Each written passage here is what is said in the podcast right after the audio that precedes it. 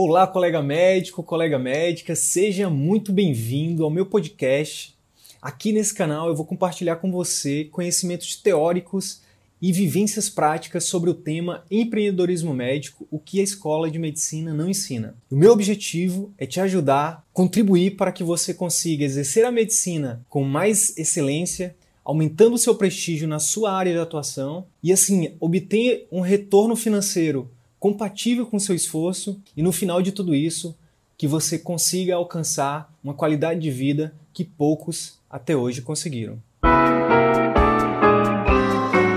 Então aqui a gente fala sobre as habilidades, conhecimentos e atitudes que a escola de medicina tradicional não ensina, mas que são fundamentais para você ter sucesso no atendimento particular. E hoje a gente tem aqui o Dr. Luiz Henrique Novaes, que é médico psiquiatra, vai, vai se apresentar aqui para a gente, vai falar um pouquinho da trajetória dele no atendimento particular. E eu, de antemão, Luiz, eu quero te agradecer pela tua generosidade de estar aqui doando um pouquinho do teu tempo, do teu conhecimento, compartilhando um pouquinho da tua história com a gente. Eu tenho certeza que esse conteúdo de hoje vai ajudar muita gente a abrir um pouco a mente em vários sentidos. Então seja bem-vindo e fique à vontade para se apresentar. Obrigado, meu querido amigo Wilder Sidney. eu sou Luiz Henrique, ele já deu uma introdução sobre a minha especialidade, eu sou psiquiatra. A escolha da psiquiatria não foi uma coisa premeditada de forma alguma, na verdade. Eu entrei na faculdade de medicina na Universidade Federal do Amazonas querendo fazer cardiologia, cirurgia cardiovascular, para ser mais específico e ainda mais específico, a minha intenção era atuar com criança, cirurgia cardíaca em crianças. Então, era uma super especialidade, né? E eu já entrei na faculdade pensando assim, na minha família não tem nenhum médico, então não, não tinha referenciais, não tinha orientação, né? Eu entrei na faculdade de medicina com o intuito que sempre me moveu, que foi o de ajudar as pessoas. E eu entendia que pela medicina seria uma forma, uma forma boa. Curiosamente, meu primeiro intuito em ajudar as pessoas era por meio da enfermagem.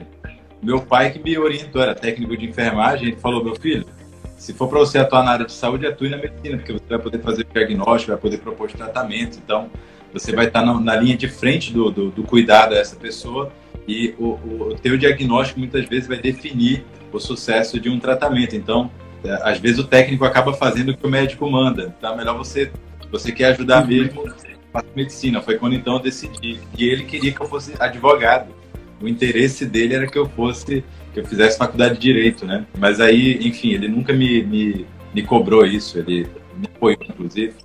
E aí entrei na faculdade de medicina querendo fazer essa super especialidade aí, cirurgia cardíaca. O que foi que aconteceu que você mudou aí para psiquiatria?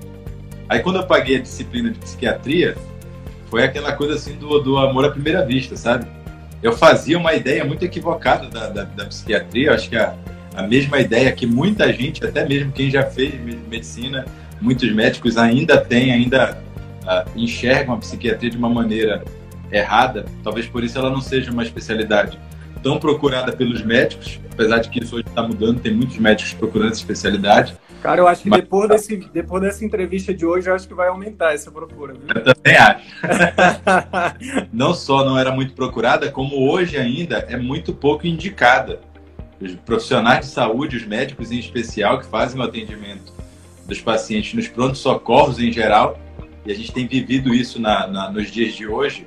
Eu tenho conversado com alguns colegas que estão dando plantão nas unidades de saúde e eles dizem que muita gente chega com crise de ansiedade, ataques de pânico e muitos não encaminham ao médico psiquiatra, né? Ou seja, o paciente continua ali em sofrimento. Mas enfim, quando eu paguei a disciplina de, de psiquiatria, e aqui vai uma homenagem também em forma de agradecimento ao doutor Leandro Fajardo, que foi meu professor de psiquiatria na faculdade, um cara assim que fantástico, ele é meu guru na psiquiatria, é a quem eu recorro sempre que eu tenho uma dúvida ou alguma dificuldade, ele é o, o, o meu braço direito, meu braço forte na psiquiatria. E ele me ajudou muito naquele período, não só me dando orientações sobre a especialidade, mas também montamos juntos naquele ano a Liga Amazonense de Psiquiatria na Universidade Federal do Amazonas. Ainda era uma coisa bem embrionária, muito inicial. Hoje, a LAPAM, Liga Amazonense de Psiquiatria do Amazonas, já envolve outras faculdades de medicina, já é, obviamente, um, um órgão colegial é, acadêmico, né? já estruturado, realiza jornadas, ou seja, aquilo que a gente começou ali em 2007 hoje em 2020, 13 anos depois, já está muito bem estruturado. Meu abraço também para o grupo da Lapan. Assim, isso para mim é, é algo é realmente gratificante ter podido participar um pouquinho dessa história. Show. E aí, então, decidi fazer psiquiatria. Curiosamente, a psiquiatria é uma área estritamente clínica, não tem procedimentos, não tem. Até o exame clínico psiquiátrico ele é muito diferente do exame uh, das outras especialidades, né?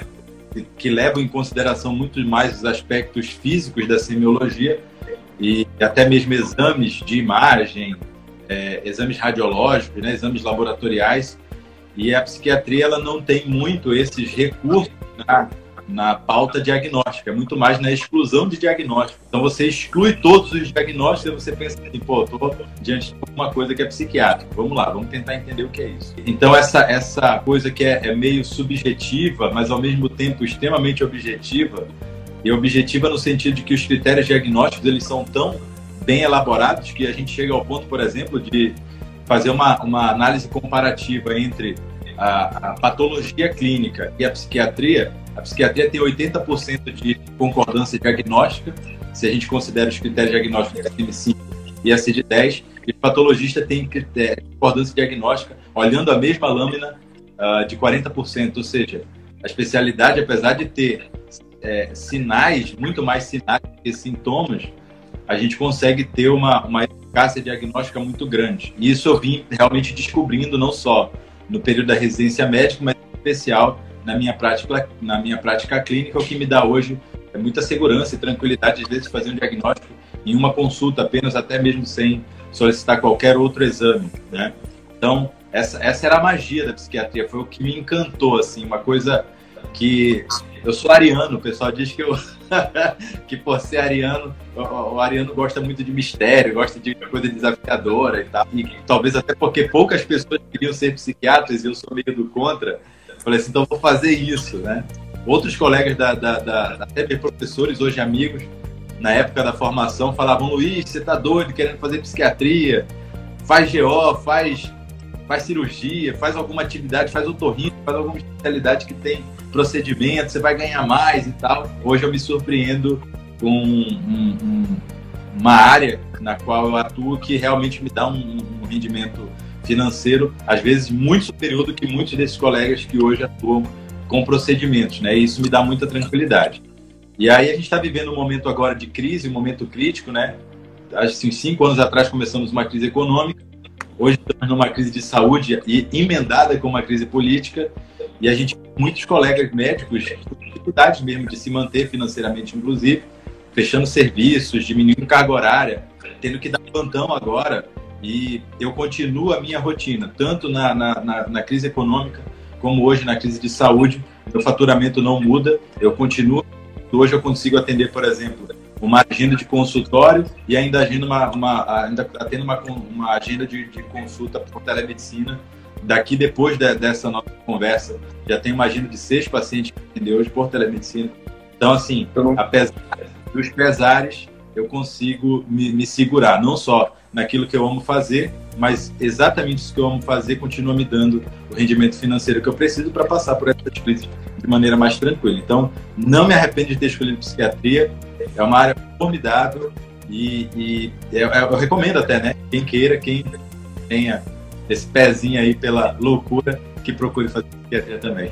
Pois é, eu acho que é isso que, que os colegas que estão vindo aqui para a live, que, que vão estar tá curiosos para saber como é que um médico jovem, um médico clínico, tu não trabalha, tu não tem uma clínica própria, não é isso? Não tem. Tu tem um faturamento que a gente não precisa falar aqui, mas é, é, é, basicamente isso. Alguns cirurgiões, alguns dermatos não tem. E ainda tem um projeto social. Ainda, e a gente, eu queria exatamente o objetivo da nossa conversa hoje é saber o que que está por trás disso. E para isso, eu queria que você dissesse um pouquinho o início. Beleza, se formou, fez a, fez a, a residência, ter, terminou psiquiatria. E aí, o que que tu fizeste? Né? Eu queria que tu contasse um pouquinho da tua trajetória até chegar no atendimento particular e se houve alguma gota d'água, alguma em que momento a chave virou para você pensar, cara, eu vou focar só no particular? Bom, na residência médica, na, acho que foi a residência médica que me deu um pouco mais dessa visão, dessa percepção. Durante a faculdade, eu fui aquele aluno medíocre, Wesley. Não, eu não tinha. de mediano, né? De mediano, que tirava 7,5. É, meu, meu coeficiente, por exemplo, na faculdade é 6,25. Meu filho, outro dia, quando viu, me sacaneou. Pô, pai, seu coeficiente é 6,25.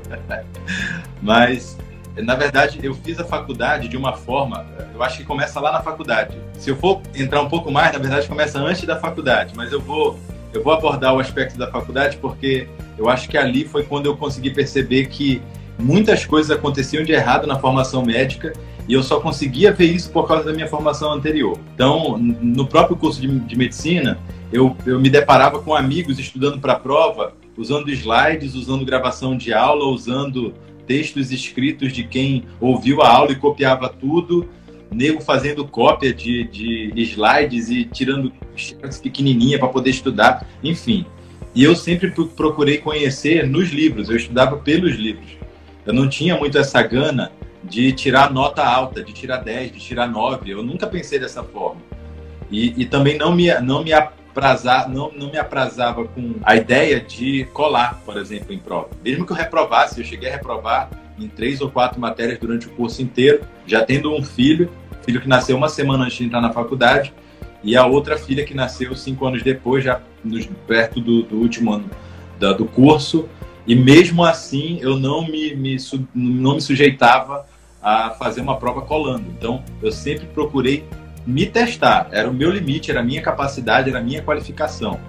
E isso eu buscava. Por, por que, Luiz? Só para a gente entender o que está realmente então, por, por trás da mentalidade. Por que, que eu me focava no livro? Porque eu sabia que era dali que eu ia tirar o conhecimento que eu precisava para efetivamente ajudar quem eu queria. Pegar o, o teu foco desde o início, desde a faculdade, era assim, ó. Quando o meu paciente chegar comigo, eu não vou ter tempo de colar, eu não vou poder ligar pro meu é. amigo colar, não vou ter como lembrar do slide A, slide B. Eu preciso entender a, a fisiopatologia das coisas, eu preciso entender o funcionamento do ser humano para que eu possa fazer um juízo meu, um juízo particular. E não ficar naquela de, pô, já vi isso um dia. Não, eu precisava ter consistência no conhecimento. E isso é uma coisa que me favorece, de certo modo, porque aquilo que eu consigo entender já era, não sai, eu não perco. Aquilo ali fica de uma forma impressionante, né? Então, é, eu, eu me forçava, era o meu treinamento, só que a faculdade não me forçava isso. A faculdade me forçava a estudar o slide e a estudar a, a, o resumão do colega da sala para tirar 9, tirar 10 e ter um coeficiente alto. Uh, um dos critérios é, é, que eu adotei também na, na faculdade foi eu vou focar naquilo que eu quero, aquilo que eu, que eu vou me decidir fazer na vida. Então, eu não entrei num monte de liga acadêmica, eu não fiquei indo atrás de PIBIC, de projetos porque eu tinha que ter crédito ou qualquer coisa dessa natureza. Eu sou muito clínico, Sidney. Eu não, eu não, eu não tenho veia de, de investigação, eu não sou muito voltado para a de pesquisa. Então, eu, era, eu, eu, sempre gostei do contato com o paciente, de estar com a pessoa. Então, eu, eu me forcei na faculdade a, a, pegar o conteúdo do livro, porque eu sabia que era isso que ia fazer diferença para mim depois da minha, da minha formação. E nas aulas práticas, curiosamente, muitas vezes o meu foco não era a clínica que eu estava fazendo a prática, né? Às vezes eu voltava do centro cirúrgico ou então da enfermaria cirúrgica sem saber como estava a ferida operatória. Mas eu sabia tudo do, do, do, humor do cara, já sabia como ele como ele estava reagindo, inclusive à internação, se ele estava satisfeito ou não, como é que aquilo estava interferindo na vida dele, o fato dele estar tá ali sozinho, a família estar tá em casa. Então era, era eu, eu já tinha um olhar muito voltado para essa área mais mental do que biológica. Então a gente já tem aqui duas, duas, dois insights que dá para extrair da tua história, né? Porque primeira coisa, desde a faculdade teu foco era no, na qualidade do teu atendimento, em, real, em realmente resolver o problema do paciente. Então ser um profissional tecnicamente bem capacitado. Segundo insight é foco. Né? Então, assim, eu quero ser um bom clínico. Então, eu não vou ficar fazendo pesquisa ou, ou, ou, ou indo num monte de plantão, projetos que não vão me trazer esse resultado que eu quero, de ser um bom clínico, de ser um bom. É, e aí você focou, beleza. E aí? Depois? E, então, nessa, nesse período de faculdade, né, a faculdade não me mostrava como fazer isso na vida prática, no dia a dia do médico na, nas aulas práticas que a gente ia para os pronto-socorros, ia para as UBS, enfim, as unidades de saúde, eu observava muito, eu sempre via como é que era o jeito de trabalho dos professores, né, dos preceptores ali, via como é que era a rotina dos locais onde eu estava inserido, como eles se relacionavam com os outros profissionais da, da equipe técnica, né? E eu via, eu via que não era aquilo que me agradava, não estava do jeito que eu gostaria de fazer. Por exemplo, ir para uma unidade básica de saúde e tinha na agenda 20 pacientes para atender num turno de aula prática à tarde. Nós éramos, sei lá, ou é, é, é, é internos ou, ou residentes. Nós nos dividíamos em cinco, seis ambulatórios, consultórios, né? E íamos atendendo essa demanda. Eu falava, cara, eu era o último a terminar os atendimentos e muitas vezes para mim caíam três, quatro. Galera já tinha atendido seis, sete. Eu falava, não, tem algo de errado, eu tô atendendo devagar demais.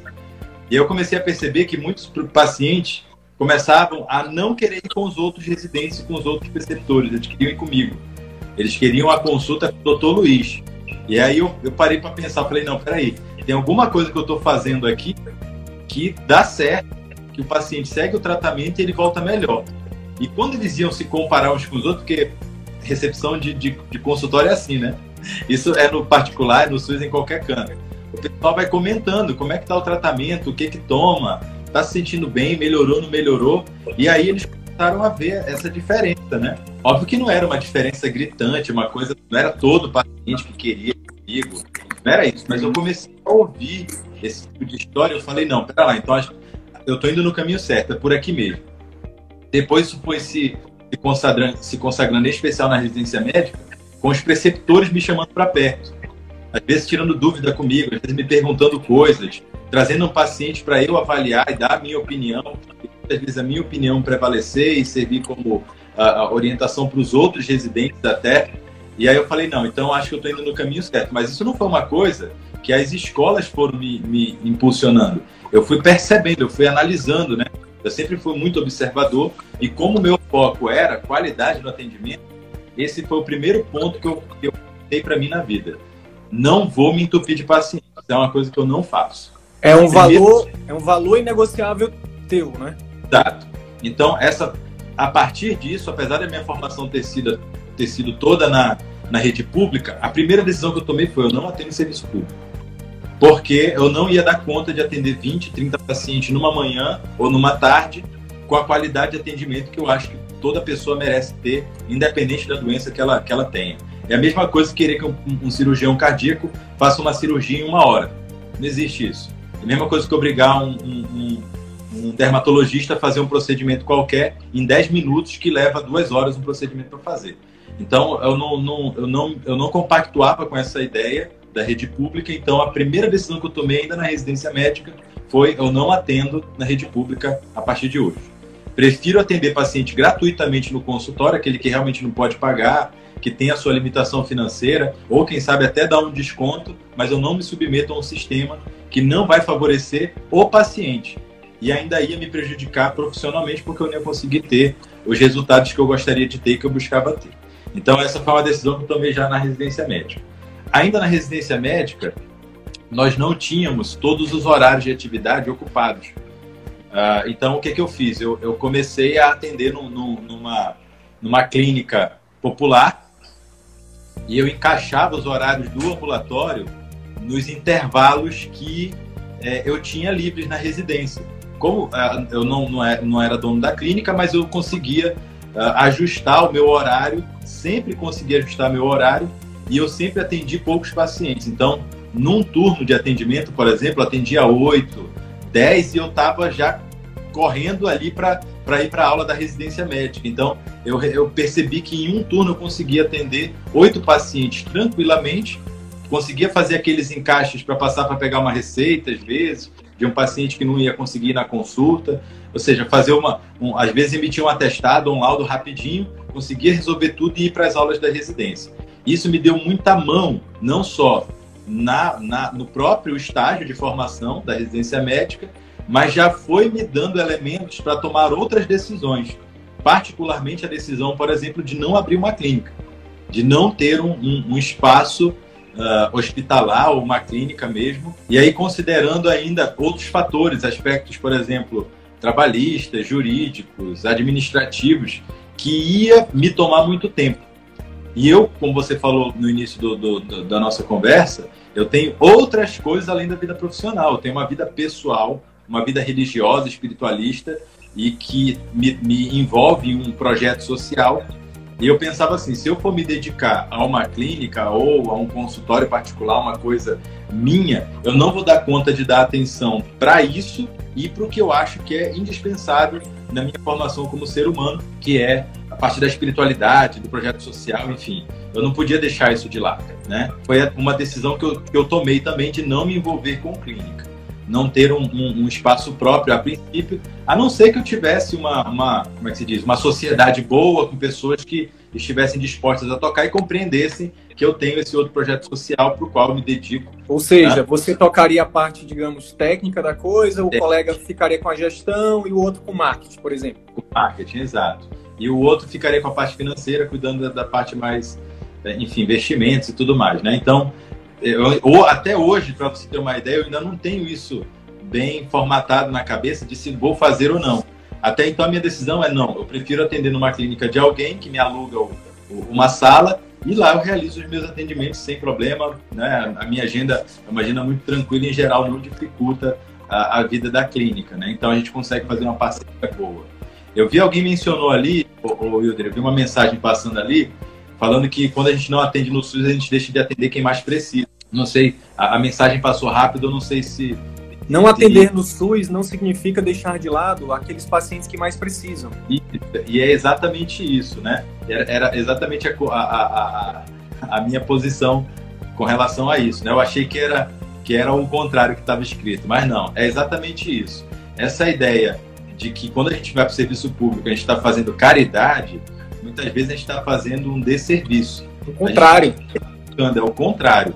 A gente está prejudicando, deixar, deixando de dar a devida assistência, deixando o paciente muitas vezes insatisfeito e sem a melhora que poderia ter, e mais, prejudicando a nós mesmos, médicos, que muitas vezes eu acho que esse desejo de trazer bem-estar, qualidade de vida e proporcionar melhor a cura, né, num, num, num conceito mais simplista assim, a cura das doenças é o que todo médico deseja. E eu acho que no SUS isso frustra muito o médico. Então é prejudicial para ele também ele não consegue ter a satisfação de usar uma ferramenta que é formidável e, quando bem é, utilizada e aplicada, traz maravilhas, né? Então, é, eu acho que atuar no SUS hoje, hoje na condição em que nós encontramos o Sistema Único de Saúde, é muito complicado nesse aspecto, tanto de satisfação ao cliente como de satisfação ao médico. Mas tem um outro ponto aqui, Sidney. Só, rapidinho, só rapidinho, Luiz. Só rapidinho. Eu não entendi qual que é a ferramenta. Eu não a medicina. A medicina. O médico tem uma ferramenta que é a medicina. É um instrumento. E é nesse ponto que eu quero, que eu quero ressaltar aqui. É, às vezes, as, as pessoas ainda é, se identificam e muitas vezes é, dão o sentido para a vida com aquilo que elas têm e não com aquilo que elas são. Então, muitas vezes a pessoa fala, ah, o senhor é médico, a minha vontade de responder é não, não sou médico, eu sou Luiz Henrique, eu sou esse cara que está falando aqui contigo do quarto de, da minha casa, com os meus filhos brincando aqui do lado. Enfim, eu sou essa pessoa. Mas eu tenho uma ferramenta. Eu tenho um instrumento. Esse instrumento é a medicina. E, de uma maneira mais específica, a psiquiatria. Então, eu utilizo essa ferramenta para ajudar as pessoas. Mas eu não ajudo só por meio da psiquiatria, só por meio da medicina. Porque esse é o intuito meu, Luiz Henrique, enquanto pessoa. É por isso que eu me dedico também a esse projeto social no qual tem uma escola gratuita para comunidades carentes, onde a gente atende famílias em situação de risco social, onde eu atendo também de graça várias famílias e crianças, enfim, até mesmo no consultório, quando não fora do contexto do consultório, atendo em casa, na casa da pessoa conforme a necessidade dela. Então, ter a medicina como um instrumento não faz de mim quem eu sou. Na verdade, eu sou quem eu sou e tenho a medicina e a psiquiatria como instrumento. Então a gente precisa também um pouco desconstruir essa ideia de que a gente só pode ajudar uh, se eu for médico. Se eu for. Não, não é. A gente pode ajudar de tantas outras formas, afinal de contas, lá na obra social onde eu atuo, tem outras tantas pessoas que não têm a medicina como instrumento e que às vezes fazem muito mais coisas do que eu mesmo consigo fazer, inclusive na minha profissão médica. Então, essa, a, a, gente não pode usar isso como, como desculpa, como o essencial ou necessário para fazer bem para as pessoas, né? Show. Eu tenho uma perguntinha. Tu trabalhaste com plano em algum momento da tua trajetória? Plano de saúde? Aqui, lá da residência médica, é, eu atendia plano de saúde. E, mas mesmo assim, e, e isso eu ouvi ainda na formação médica, que eu deveria ter vagas reservadas para plano de saúde e vagas reservadas para particular. E que tinha que ter mais vagas. Isso foi o que eu aprendi na residência, Wilder. Isso um professor falou para mim, Luiz, quando você for montar seu consultório, você vai ter que ter 10 vagas para plano de saúde e 6 vagas para particular. O plano de saúde você atende rapidinho, libera, e aí depois você passa o tempo com o paciente particular que está pagando mais caro, então ele merece. E provavelmente um... esse, esse preceptor ele aprendeu isso com o preceptor dele, que aprendeu com o preceptor dele. Provavelmente, né? Ele pode ter até, de repente, por conta da experiência dele, pensado que esse era o, um, o melhor meio, ou um, único. Uma, talvez a forma que a, a, fosse adequada a ele, aos anseios dele, né? As vontades dele. Ou a época dele também, né? A época dele era, poderia ser diferente da tua época. Mas aí, quando eu fui para essa clínica popular, que eu comecei a atender plano de saúde, eu via que as necessidades da, da pessoa não se mede por plano por dinheiro que paga, não tem isso, né? Então, eu, eu, essa, essa era uma ideia que eu não foi uma ideia que eu rechancei de cara. Eu deixava a agenda aberta, eram oito vagas, e nessas oito vagas tinha vaga particular e plano, mas se enchesse de plano, oito vagas de plano, eu atendia as oito de plano. Se tivesse duas ocupadas de particular e seis de plano, eram oito vagas. O que enchesse ali, eu ia lá e atendia, eu não tinha é, essa preocupação ainda. Só que o plano de saúde pagava, era 38, 39, se eu não me engano, era o que a clínica me passava. Não era o que o plano pagava, obviamente, né? A clínica me passava 38 ou 39 reais por atendimento que eu fazia. E aí eu, eu mas eu atendia. Isso, isso, é, esse valor específico ele nunca foi para mim o norte, nunca foi. Isso, como eu te falei, era uma coisa que eu observava. Eu pensava assim: é, será que isso está bom? Será que isso está satisfatório para mim? Financeiramente compensa também? Afinal de contas, não é só vir aqui e atender e tá tudo certo. Isso daqui precisa me dar sustento para minha família, né? E, e o, o, dinheiro que eu recebo, ele não só serve a minha família, mas serve também a obra social que eu ajudo a manter. Então, não é a, a, o intuito não é enriquecer.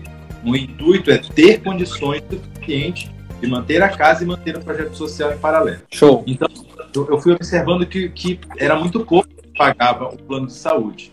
E eu fiz uma conta rápida, eu falei assim, bom, eu passo aqui oito pacientes, né, todo dia. Se eu começar a cobrar, de repente, 150 reais ou 120 reais, que eu acho que foi o primeiro valor que eu cobrei de consulta naquela época ainda da residência médica, isso oito anos atrás.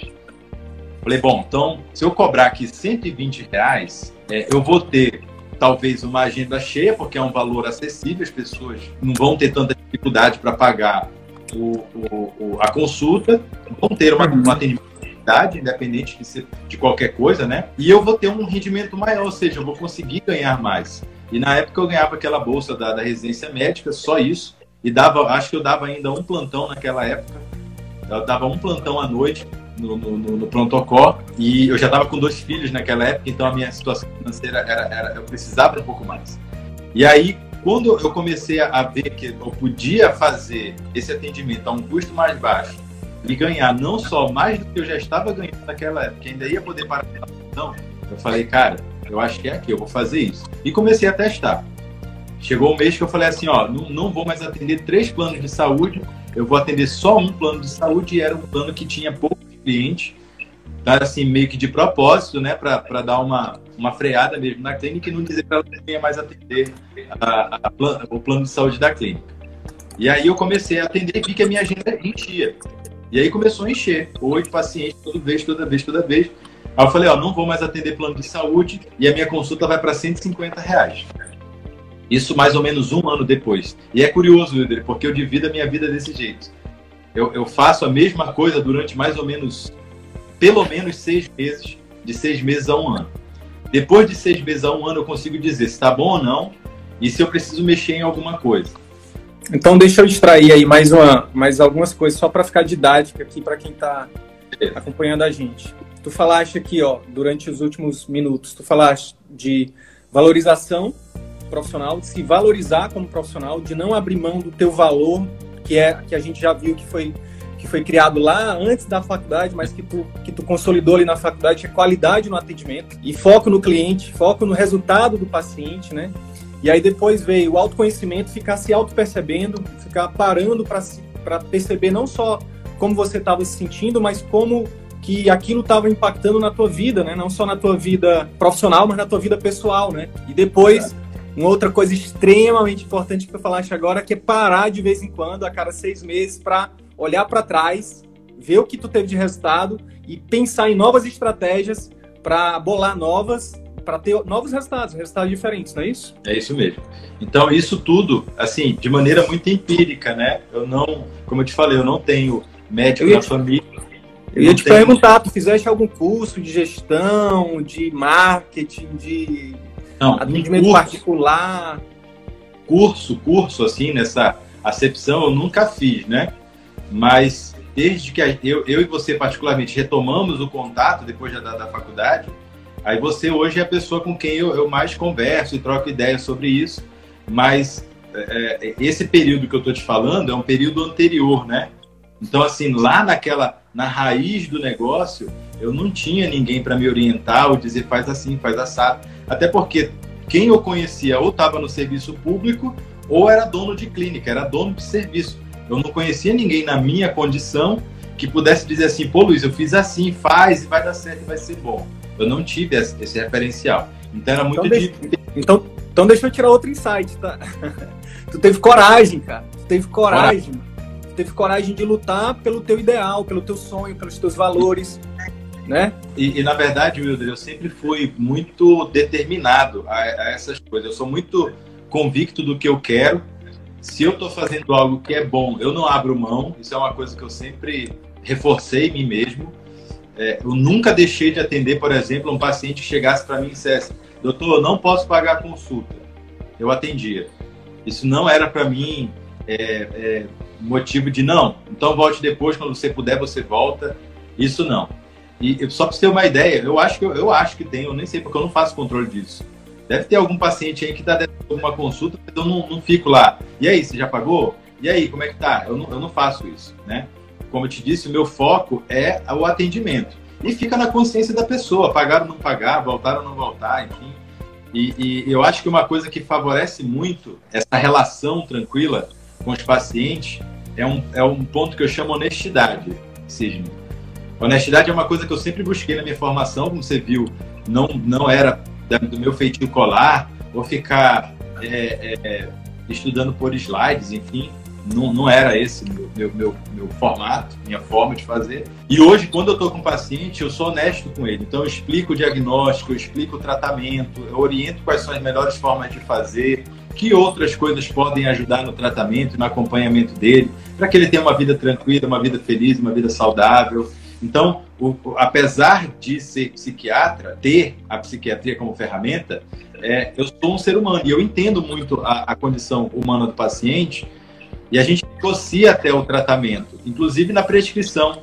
Eu não sou aquele, ó, você toma isso, tchau, vai e pronto. Não, a gente negocia. Podemos fazer assim? Quando não, a pessoa reclama e eu explico, olha, mas é preciso, se a gente fizer dessa forma, a gente vai ter dificuldade. Então, eu estou preocupado com o ser humano que quer trabalhar, que quer cuidar da família, que quer cuidar da vida dele, que quer ir para a faculdade, né? Então, isso é uma coisa que eu sempre procurei. Então, quando eu estabeleci esse, esse formato entre preço e tempo de consulta, na verdade, o que eu estava fazendo era, era, atribuindo um valor ao tempo, não necessariamente a mim. Então, eu entendia que eu passava muito tempo é, dando uma atenção que era necessária, mas que eu ganhava muito pouco por aquele tempo. Que era o pensamento, mais ou menos, do, do, do colega lá do preceptor, quando me orientou a atender rápido os planos de saúde. Ou seja, a relação que ele estava fazendo era justamente essa, de preço e tempo. Então, como paga menos, eu atendo mais rápido, como paga mais, eu atendo mais demorado. Então, comecei a atribuir um valor por hora para o meu atendimento. Então, eu pensava assim: bom, se eu vou atender oito pacientes, eu consigo atender dois por hora. Se eu cobrar 120, 150, é 300 reais a hora. 300 reais a hora ia dar 1.200 no final de uma manhã, que era muito mais do que os plantões que eu fazia de 12 horas. Então, atendendo, assim, atendendo rápido, sem ter tempo para comer, sem, sem dormir. plantão, né? Uma coisa muito mais é, é, sobressaltada e, e, uma pressão muito grande. Eu falei, não, no consultório, tranquilo, leve. Fazendo o que você gosta. Faço o que eu mais gosto de fazer, dá tempo de almoçar, dá tempo de ir para a residência. Isso tudo ainda no tempo da residência médica, né? Quando eu terminei a residência médica, aí eu dei um pulo nesse custo da hora do atendimento. Afinal de contas, naquele primeiro momento em que eu ainda estava na residência médica, eu era estagiário, vamos dizer assim. Então a minha hora era menor do que a hora do especialista. Então quando eu terminei a residência médica, eu aumentei o valor da consulta. E procurei um outro lugar para preencher os horários que a residência médica ia deixar em branco. Então fui para uma outra clínica. A partir dali eu comecei a atender em dois locais. Atendia de manhã num local e à tarde atendia em outro. Eu fazia duas agendas assim, né? E aí a, a mesma coisa, botava oito em um, oito no outro. Isso daí, imagina, que aquilo que eu estava ganhando na residência médica, preenchendo esses outros horários, né? Praticamente triplicou depois que eu terminei a residência médica. E aí eu comecei a ser procurado é, é, de uma tal forma, um ano, mais ou menos um ano depois da residência médica, eu já estava sendo procurado a ponto das pessoas meio que exigirem uma vaga no dia. Não, mas eu quero a consulta para hoje e não ter vaga. Tipo, as pessoas é, a minha agenda tá cheia de manhã e de tarde, eu só tenho vaga amanhã, e a pessoa, não, mas eu pago, eu quero, uma, eu quero hoje a consulta com o senhor, que é o senhor que vai resolver meu problema. E aí, quando essas coisas acontecem, é que eu, eu, eu, eu penso assim, tá na hora de, de mudar um pouco, peraí. Autoconhecimento. Aí, parar para analisar. Autoconhecimento, Isso. parar para analisar a situação e tomar Quando novas atitudes. Eu pensei assim, é das duas uma.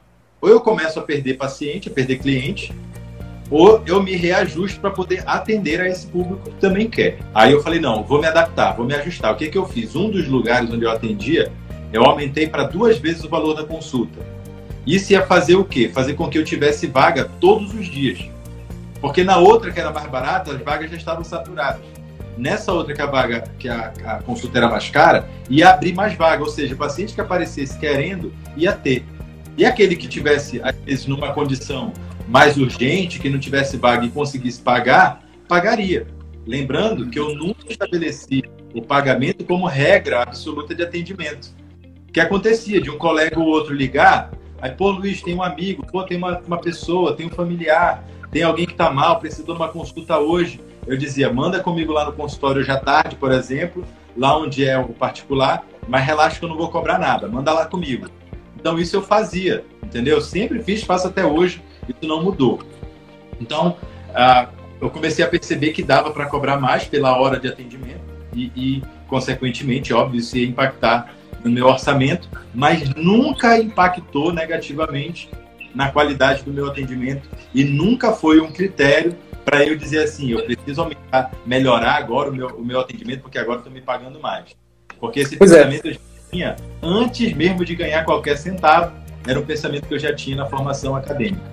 Então, eu já pensava lá atrás que eu tinha que prover uma, um atendimento de qualidade e atender com qualidade aqueles que me procurassem. Então, a partir dali, eu comecei a ter certeza de que o melhor negócio para mim, pessoalmente, era não ter clínica, atender em dois lugares, montar esse, uma agenda mais popular, né, num, num preço mais popular, e uma num preço mais alto, que eu atenderia dois públicos, e, e esse público de, de, de cortesias e descontos, e, e, enfim, pessoas que muitas vezes têm pacientes hoje que fazem todo o tratamento gratuitamente, que não paga nada, até a amostra grátis muitas vezes eu forneço. E esses pacientes, eles estão, eles já estão ali numa posição, vamos dizer assim, estabelecida na minha agenda, então eles sempre têm vaga, eles sempre têm atendimento, eles não uhum. ficam para depois porque são cortesia ou porque vão pagar com desconto. Isso é uma preocupação hoje em particular, é uma preocupação muito maior porque hoje eu tenho uma secretária pessoal profissional, né? Uma pessoa que, que cuida da minha agenda profissional. E a, a voga dela é essa: você nunca vai deixar para depois um paciente grave e nunca vai deixar para depois um paciente cortesia. Se tem vaga, ele vai atender e, se for necessário, a gente encaixa. Então, esse, isso é, é, ou seja, ela repercute aquilo que eu estabeleço. Beleza, cara, muito legal. Muito legal essa live aqui. Eu queria perguntar o seguinte: tu falaste que terminou a residência, foi para esses dois locais e, e encheu tua agenda. Aqui tu atribui é, o fato de você ter enchido a tua agenda naquela época, ao, ao, que você atribui por exemplo, está com a agenda cheia hoje no teu no, no, momento de crise? E aí depois a gente entra nas outras perguntas, por exemplo, tu, utiliza, tu utilizou sempre como foi a tua maior estratégia de marketing, por exemplo? E a minha maior estratégia de marketing sempre foi o paciente. Eu não tinha, eu, na verdade, eu acho que naquela época ainda da residência médica, eu acho que eu abri uma conta no, no site desses médicos de propaganda médica aí que oferecia um site gratuito lá, que assim, se alguém pesquisasse no Google, ia, encontrar, ia me encontrar. Era mais ou menos assim. Mas era só aquilo, eu não tinha nenhuma ferramenta de impulsionamento do marketing. Na verdade, o que, o que até hoje o meu maior divulgador é o cliente, é o, o boca a boca positivo. É boca a boca positivo. Então, ah, a minha mãe se trata com o senhor e ela está muito bem. Ou então, ah, foi um amigo que, caramba, doutor, eu, eu, vi aquele menino, hoje ele é outra pessoa, tá bem pra caramba. Eu falei, não, tem que ir lá com esse médico. Então, é, é muito mais o resultado do, do tratamento e a abordagem, né? E é engraçado, eu recebo médicos, recebo acadêmicos de medicina no consultório e, e muitos deles ressaltam isso. Cara, tua abordagem é muito legal. Assim, quem já, principalmente quem já foi em outro psiquiatra, quem já teve contato com, com psicólogos, enfim, uhum. Quando chega no, no, consultório, percebe que é, é, é, diferente, que tem algo de especial ali na, naquele contato, sabe? Tem uma, uma enfermeira, uma grande amiga minha, Alessandra Júnior, lá do, do de Saúde, tô até devendo uma ligação para ela depois desse período de, de confinamento, não consegui mais falar com ela. Ela, ela uma vez chegou para mim e falou assim: Ah, tem outro detalhe, eu dou meu telefone pessoal para todos os pacientes. O meu telefone particular pessoal, todos os meus pacientes têm. Porque quando se trata de acompanhar o tratamento, uma dúvida sobre remédio, sobre dose, sobre efeito colateral, um, um efeito adverso até, a minha secretária não vai saber equacionar. Quem sabe equacionar sou eu. Então a pessoa fala diretamente comigo. Como todos os meus pacientes têm meu telefone ou alguma forma de entrar em contato comigo, seja meu Instagram, meu Facebook, meu e-mail, as pessoas se sentem como se fossem minhas amigas, sabe? Elas se sentem tão próximas a mim que a, a enfermeira, essa enfermeira Alessandra Júnior falou assim: Doutor Luiz, é, o paciente chega aqui botando a maior banca. Ele chega aqui, não, doutor Luiz pediu para eu vir aqui hoje, ele vai me atender hoje. Aí eu tenho que explicar para a pessoa que não tem mais vaga. E aí a pessoa, não, mas não pode estar aqui na folha, ó. É, é hoje a minha consulta. Aí ela pega e mostra na folha, mas ele disse para você agendar, você agendou? Aí não, não agendei. Aí viu? Então é por isso que tem a vaga. Aí a pessoa mandava mensagem para mim, então ligava para mim na hora. Não, mas vou falar com ele aqui. E às vezes eu dentro do consultório, tá bom, eu vou, vou lhe encaixar aqui. Ele falava com a enfermeira, Aí, pô, doutor, assim não tem condições, a gente não consegue administrar a sua agenda. Então fica encaixando, fica botando e tal. Então, assim, essa coisa da proximidade com o paciente, a gente remonta aquela ideia, Wilder, você é médico de comunidade de família, você sabe muito bem disso. Aquela ideia inicial do médico da família, o médico que cuida de todo mundo, né? E isso era uma coisa que me fascinava, era uma coisa que eu achava o máximo, assim, sabe? Quando eu dou meu telefone para os pacientes, é, eu me sinto assim, sabe? eu tô lá. Então, qualquer coisa, qualquer dúvida, a pessoa vai mandar uma mensagem.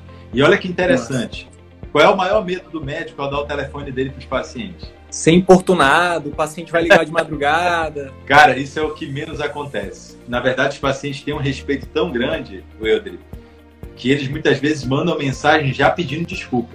Eles já mandam mensagem pedindo desculpa. Doutor Luiz, me perdoe, está mandando uma mensagem, incomodando. Responda quando o senhor puder não tem pressa, a não ser quando é algo urgente. Doutor, pelo amor de Deus, por favor, me ajuda, me socorre, me atende. Mas a grande maioria é nesse contexto de, ó, quando o senhor puder, me responda. Né? Então, eu mesmo me surpreendi no início, ainda lá na residência médica eu já dava meu telefone, inclusive, para os pacientes da residência médica, que eram todos atendidos pelo SUS, eu já dava meu telefone, e isso também foi me enriquecendo é, de outros elementos que a residência não me dava, que era a relação com o paciente, a relação com a pessoa em sofrimento, né? De entender melhor, de, de ver formas até de abordar. Às vezes alguém me ligava, doutor, minha filha quer se matar, o que, que eu faço? Na hora ali por telefone, falando com a pessoa, orientando e tal, e dando uma. É uma teleorientação mesmo, né? Fazendo ali uma abordagem, psicoterapia breve, e a pessoa muitas vezes se acalmando, e aí passa comigo de manhã no consultório que a gente conversa melhor, e aí quando eu vi a pessoa estava lá no dia de manhã, ou seja, a gente tinha conseguido efetivamente salvar, orientar a, a, aquela pessoa naquela necessidade, né? Cara, eu quero te interromper para, de novo, extrair mais duas coisas. Primeiro, a gente, com, a, com o avanço da tecnologia, com a modernização da vida, a gente acabou realmente se afastando da boa relação médico-paciente, né? Então, com, com o avanço da tecnologia, principalmente na medicina, a gente acabou se afastando do paciente, né? E aí, muitas pessoas, inclusive muitos colegas, nos procuram no CVM para aprender técnicas de marketing, para aprender a como atrair o cliente. E aí, no nosso, no nosso curso, a gente bota isso como o último módulo. É o último módulo, sabe por quê? Porque a gente acredita exatamente nisso que você faz, que o que vai fidelizar e o que vai trazer novos e melhores e mais qualificados clientes é o excelente atendimento. É um atendimento de qualidade, é um atendimento humano, né? Então a gente ensina, a primeira coisa que a gente ensina é isso, a como se aproximar de forma e tem técnica para isso, né? Você como uma pessoa próxima de mim, a gente é, é uma das coisas que que eu imagino que eu possa ter contribuído na tua formação, na tua carreira, na verdade, na tua, na tua vida profissional até agora. Não tenha dúvida. E a segunda, e a segunda coisa que você falou é a questão do pós-consulta. Muitas vezes, é, cara, é muita ingenuidade nossa achar que uma consulta, mesmo que seja de meia hora, uma hora, a gente vai conseguir fazer com que o paciente de, sei lá, que seja de 20 anos, ou de 15, ou de 10, vai mudar todos os hábitos. Não vai. É, né? E vai deixar de, de tomar refrigerante e, e uma conversa com a gente em uma hora. Ou vai deixar de fumar, ou vai deixar de fazer hábitos que é, porque no fundo, no fundo, no fundo, a saúde tem a ver com hábitos, né? E a, uma, das, uma das coisas que a faculdade também, da, que a escola médica não ensina, é que a gente tem que aprender a lidar com o ser humano. Né? E essa abordagem única de uma consulta é, é muita ingenuidade nossa achar que a gente vai resolver. Então é por isso que tu já fazia, tu já faz, né, na tua conduta, na, na tua abordagem hoje, uma espécie de programa de acompanhamento, porque tu tem a tua, tem, tem o teu tele, os pacientes têm o teu telefone, tu, tu tem essa, essa é, tu tem esse, eles se sentem acolhidos, você dá esse suporte no pós-consulta, né? E não abandona. Né, e, e, a sua secretária está ali, né, também perguntando se conseguiu a medicação, é, lembrando do retorno. Então, esse, esse pós-consulta também é, é uma coisa que eu, eu, eu, diria, e aí eu queria que tu me dissesse se faz sentido, eu diria que é um dos, também um dos segredos aí, segredos Sim. por trás Sim. do teu sucesso. Faz sentido? Como, como eu não tinha uma, uma estrutura de, uma, vamos dizer assim, uma estrutura empresarial, que não é uma coisa de um grande grupo, mas uma estrutura, como eu te falei ainda agora, com, so, com a sociedade, com profissionais, né, enfim, técnicos que pudessem fazer isso. Como eu não tinha, o que, que eu fazia? Uma coisa que eu sempre tive muita dificuldade foi de terceirizar as minhas palavras a, a, Bárbara, inclusive, a minha secretária, está assistindo a gente aqui, um beijo para ela. Ela sabe o quanto é difícil, às vezes, reproduzir o que eu gostaria de falar para um paciente. Que eu tenho uma forma pessoal, eu tenho um jeito meu de fazer que eu não sei se um robô conseguiria fazer. Mas talvez possa ser é, apenas um, uma prepotência minha de achar que eu sou insubstituível. Mas nessa coisa de ler as entrelinhas do sofrimento do outro e saber que palavras usar, eu acho que é difícil um robô fazer. Então é, é, é, o tipo de coisa que eu não gosto de terceirizar. Então eu sempre preferi dar o meu telefone. Quando é uma situação assim, acho que a, a doutora ali perguntou alguma coisa nesse sentido, de que às vezes a pessoa quer uma consulta, como é que faz?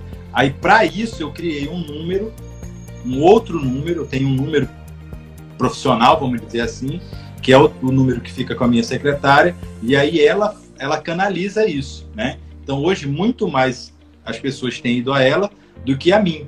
Até porque na minha rotina de trabalho não tem como ficar respondendo mensagem, atendendo telefonema, marcando consulta, eu não dou conta de fazer. Então, eu, eu terceirizei só ela, mas quando é preciso fazer uma abordagem, eu digo, passa meu telefone, então pede para falar comigo e eu vou fazer essa orientação, né? Então, é muito difícil hoje, eu, eu não sei se eu, eu faria já isso, apesar de ser uma coisa recomendável, né? É, terminou a consulta, dois, três dias depois, entrar em contato com a pessoa para saber se está tudo bem. Se eu, eu, hoje não tenho mãos para isso e a minha secretária se vê limitada também porque é, a procura é muito grande, né? Então, é, o que, que eu faço? Eu deixo meu telefone com a pessoa e eu digo para ela: daqui três dias, daqui cinco dias, amanhã você vai me mandar uma mensagem dizendo como, seu, como é que o seu familiar está, se ele conseguiu dormir ou não, se teve algum efeito colateral ou não.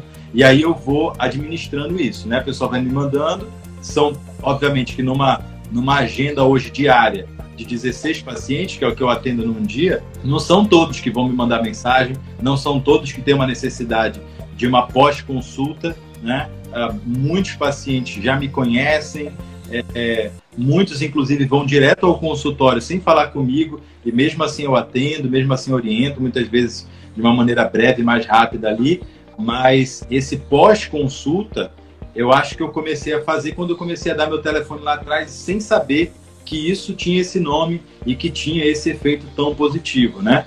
E eu percebia que existia de fato esse boca a boca, porque muitas pessoas me mandavam as mensagens para o meu telefone pessoal dizendo: Ah, foi a minha amiga tal, que é sua paciente que me deu seu telefone, eu queria marcar uma consulta.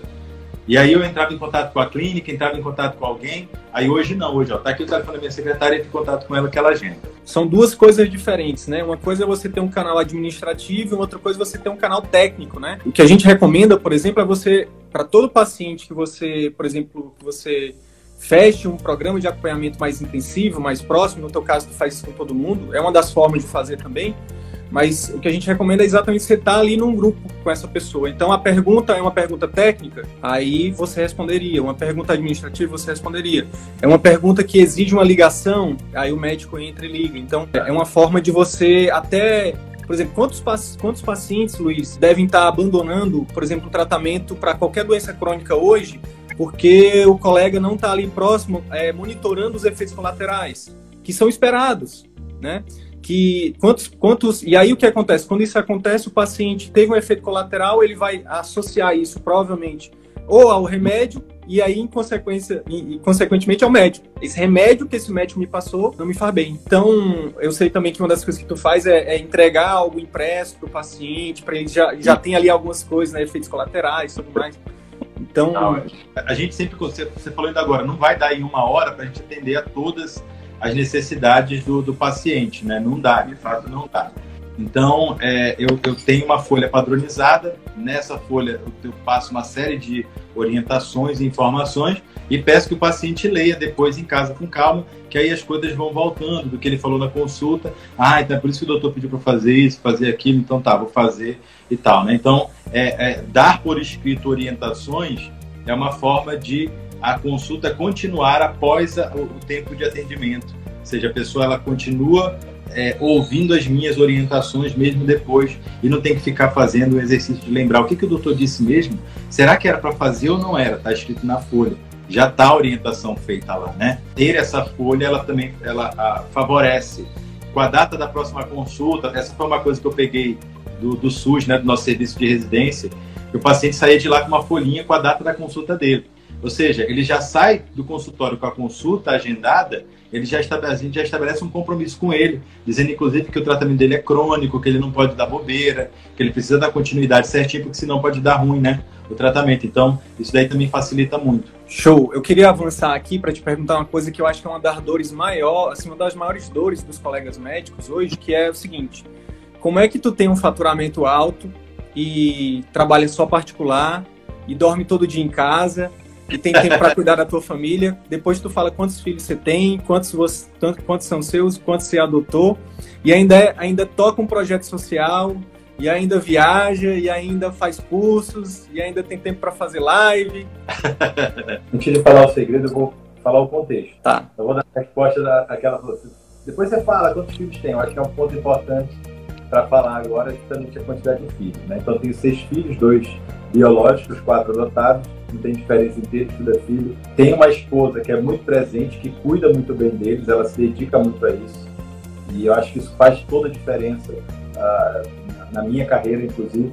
Afinal de contas, poder contar com uma pessoa que é parceira, que também cuida dos filhos e que divide com você essas atribuições da casa é muito bom. Então, eu chego em casa, por exemplo, depois de um dia de trabalho, eu tenho um monte de coisa para fazer da rotina da casa, mas que, pô, não chega, não chega aos pés, muitas vezes, do que ela já fez, de coisas que ela já fez um dia inteiro em casa com eles. Né? Hoje, por exemplo, nessa situação de confinamento, ela está o dia inteiro em casa, está em home office, eu estou no consultório, então ela tem tido muito mais contato e muito mais é, é, atividades com eles, né? Então, quando eu chego, eu meio que é, é, é alivio a barra para ela, né? Vou dar conta de algumas coisas que ficaram pendentes do dia, mas isso para mim nunca foi um problema, nunca foi um peso. Eu sempre quis ser pai, isso é uma coisa que eu desde muito pequeno desejava, sempre quis ter família grande. E eu entendia que para eu poder ter isso, é, eu precisava estar aqui, não era uma coisa de vou fazer e a mulher que se vira, né? Enfim. Então a gente tem uma parceria muito bacana, a gente se, se divide muito bem no cuidado com as crianças. Né? Isso, isso, é, esse é um ponto que eu posso te dizer faz diferença, me deixa tranquilo. Um outro ponto que faz muita diferença também nesse, nesse contexto que você está mencionando, de como dar conta de fazer tudo, eu não sou aquele tipo de pessoa que quer abraçar o mundo. Que às vezes parece que eu faço tanta coisa que eu quero abraçar o mundo. Não. Tudo aquilo que eu faço, eu faço dentro da medida que eu posso. E como eu tenho muitas vontades de fazer tantas coisas bacanas, eu acabo pegando um pouquinho de cada e vou distribuindo isso nos meus dias, né? Então, por exemplo, atividade na obra social. Toda quarta de manhã eu dedico um horário para estar lá. E lá eu faço reuniões com diretores da obra, para traçar metas, enfim. Reunião né, administrativa e, e operacional. Nos outros dias, tem atividades, reuniões em outros horários, à noite em geral. E eu estou lá também presente, é uma hora, uma hora e meia, duas horas no máximo. Os momentos que eu tenho para curtir com os filhos, eu dedico realmente a estar com eles, né? Assistir um filme, comer pipoca, tomar refrigerante, falar besteira, brincar, né? Tomar banho de piscina, joga para cima, enfim. Isso daí são, são idades muito diferentes, cada um obviamente tem um, um gosto específico da, da de, de, de, atividades a realizar, né? Então eu busco me dividir ali com cada um deles, fazendo um pouquinho com cada um. Você falou que eu sou um pai presente, né? É, eu, eu, tenho menos presença do que eu gostaria hoje, na verdade. Eu gostaria de ter mais tempo com eles, né? Mas eu, é muito mais uma ansiedade de pai do que uma necessidade real. E eu te digo isso com muita clareza, Wilder, porque hoje nós vemos, por exemplo, é, famílias sufocando os filhos, em vez de educando, amando e fortalecendo. Né? Tem muitas coisas que os meninos precisam aprender a resolver. E eles vão resolver entre eles, conversando, discutindo, às vezes brigando, a gente chega lá e administra a confusão. Mas eles precisam ter a capacidade também de gerir as suas emoções, de interagir melhor uns com os outros. Se o pai está o tempo inteiro ali, muitas vezes isso não acontece, porque o pai ele cria. Aquele pai um... super protetor, né? Ele cria um ambiente de fiscalização que trava o menino, sabe? Então ele não fala as coisas que ele quer falar, ele não briga com o irmão como ele queria brigar, que ele logo vira para o pai. Aí, como toda hora o filho vira para o pai, pedindo ajuda, querendo alguma coisa, qual é a ideia que o pai tem? Que esse menino precisa de mim o dia inteiro. Então, na verdade, ele não precisa, ele tem que ter os momentos em que ele vai se virar só, né? Então, desde que eu entendi que, na verdade, meu papel de pai, ele não é realizado 24 horas por dia ao lado do meu filho, que, na verdade, quando eu vou trabalhar, quando eu viajo, quando eu saio para jantar, quando eu deixo, inclusive, eles numa condição de ter que administrar um conflito deles sozinhos, eu também estou exercendo meu papel de pai, né? Então, eu consigo hoje fazer uma série de coisas que eu não só eu gostaria, mas que eles têm necessidade de fazer e tem outras coisas que eu gostaria de fazer que eu ainda não posso.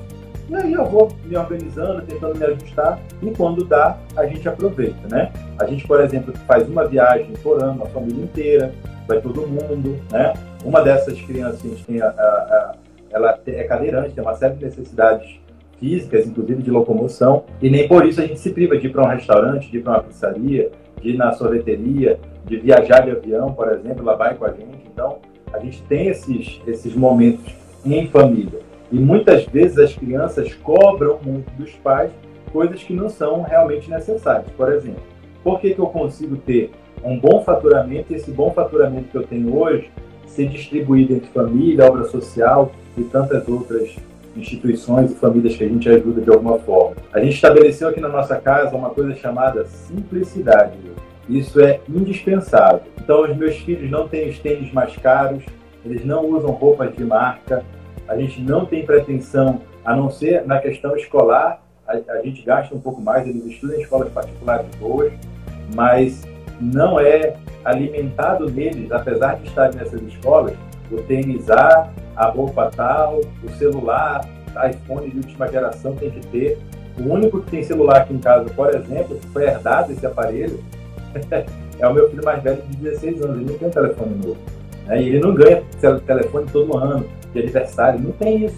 só ele tem telefone. Os outros de 12 para baixo, nenhum tem telefone. Aqui em casa nós não temos tablet. Os computadores que nós possuímos são meu e da minha esposa. A gente usa muito mais profissionalmente e para obra social. A gente não tem hábito de não tem é, hábitos como jogos e, e outras, outros entretenimentos pelo computador. Nosso computador é usado particularmente para isso, aqui para trabalho, para interação é, é, é, profissional e na obra social, né? Então, a gente estabeleceu com eles, com as crianças, uma rotina de simplicidade. A gente busca almoçar todo dia, todo mundo junto, jantar todo mundo na mesa, ficar todo mundo lá, conversa, bate papo, ri, brinca, chama atenção, não está se comportando direito, enfim. A gente procura isso, a simplicidade. A nossa casa, por exemplo, ela não é uma casa luxuosa, é uma casa grande, comporta todo mundo, mas não é uma casa que, que tenha tantos gastos, que a gente não fica também gastando metade do nosso orçamento para manter a casa sempre bonitona, porque as pessoas vêm aqui. Não. E todo mundo que conhece a gente sabe que a gente adota esse tipo de vida, que é um estilo de vida mais simples. Então, a, o nosso sofá não é cheio de periquetês, a nossa casa, a nossa sala não é cheia de guerigueri, a gente não tem a televisão 12K de última geração. Não, a gente não trabalha. Encurvada? Aquela encurvada? Como assim tu não tem a encurvada, cara? Não, não tem aquela tela encurvada, né? A gente não tem. Então a gente não tem essas, essas coisas. Com carro, por exemplo, a gente não troca de carro todo ano, a gente não tem é, o carro, o melhor carro. A gente tem o carro que precisa, a nossa família é grande. Então a gente tem um carro de oito lugares comporta todo mundo, né? Temos uma picape porque ajuda na obra social, receber doações, materiais, enfim. Então, é, é, a gente procura sempre o que é realmente necessário, aquilo que a gente precisa. Então, a gente não, não fica gastando e, e não, não, não, faz é, um faturamento para esbanjar e nem para ter além do que a gente precisa, até porque a gente está educando seis crianças que elas precisam crescer entendendo que a vida pode ser simples. Né? Então, não existe aqui uma pressão de que tem que ganhar tanto, de que tem que ser isso, tem que ter aquilo. Esse tipo de pressão a gente não costuma fazer aqui, a gente conduz as crianças de maneira muito tranquila. Então, vamos lá. Simples. Vamos lá, então deixa, deixa eu extrair mais insights aqui. Eu falei, que essa, eu falei que essa live ia ser valiosa. Uma coisa que tu falaste em relação ao tempo, né? Então, tu, tu disseste que para tu poder ter tempo, tu tem prioridades. Tu estabelece essas prioridades e tu organiza essas prioridades de acordo com o dia da semana e os horários que tu tem do dia. Então Exato. isso te dá tranquilidade para você não ficar correndo, para você não ter que ficar atropelando. Então a organização do tempo tem a ver muito com prioridade mesmo, né? Então, é. É, então isso remonta tudo realmente ao que você falou, aos seus valores, né? É, os seus valores de tipo, eu quero ter, eu quero ser um pai presente porque eu quis ser pai. Eu não vou, eu vou dizer não para a vida de plantão, vou dizer não para essa vida louca de muito trabalho. E eu prefiro, aí entra o segundo site, eu prefiro ter uma vida simples, confortável, onde eu não preciso vender meu tempo, abrir mão de estar com meus filhos, tendo tempo de qualidade, né, dando quando realmente necessário parar para ter uma conversa com eles, para quando para quando o filho chegar dizendo: "Pai, eu quero um tênis Nike porque o meu coleguinha da escola tem tênis Nike", você ter tempo para poder ter uma conversa com ele, uma conversa aquelas conversas valiosas que ele vai contar para o filho dele, que vai contar para o filho dele. Isso para mim é ser pai presente, né? É você realmente ter a possibilidade de fazer isso. É você ter a possibilidade, por exemplo, de escolher fazer uma viagem com todo mundo, com, com, com, com a organização, né? Com... Então, esses dois insights, né? E aí tudo tem a ver com prioridade, né? Então, Exato. Hoje eu mandei um e-mail para nossa lista de médicos, eu e o Arthur, a gente mandou um e-mail falando assim, ó, a gente está em Covid, realmente, é um momento de crise, isso é inegável, tá todo mundo realmente no mesmo barco aqui, né? Uma crise de saúde, uma crise política, uma crise econômica. Mas a questão é, às vezes, Luiz, a gente Aí os colegas estão falando assim, poxa, eu queria tanto entrar no curso de vocês, eu queria tanto é, é, é, é ter acesso a isso, mas só que nesse momento eu não posso. E tá tudo bem, a gente respeita isso. Só que quantos colegas estão com um carro de 100 mil na garagem? Quantos colegas estão pagando uma, uma cobertura? Que, ele mora no apartamento e está pagando uma segunda cobertura. Quantos colegas estão com esse tênis Nike aí para cada um dos filhos? Quantos filhos, quantos colegas estão com, com iPhone 11 para cada um dos filhos? Quantos colegas... E, e tá tudo bem, não tô aqui para julgar não, mas a questão é, muitas vezes a gente não tem prioridade sobre o que realmente é importante.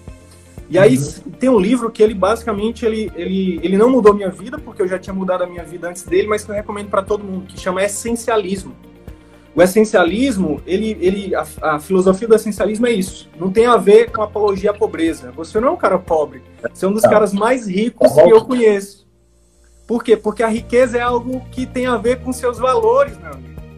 Ontem a Carol, que foi a outra colega que participou da live, falou assim: eu ressignifiquei o que meu pai me disse, que eu tinha que dar o dobro para meus filhos. Eu ressignifiquei de, em vez de dar coisas, eu ressignifiquei para tempo. Porque eu não tive o tempo, por exemplo, que eu queria ter dele. Porque na época a prioridade dele era essa, e tá tudo bem. A questão é o que, que é prioridade para você? E aí entra a uhum. questão do autoconhecimento, que você tanto falou aqui, que eu quero destacar de novo. Né? Não existe certo ou errado.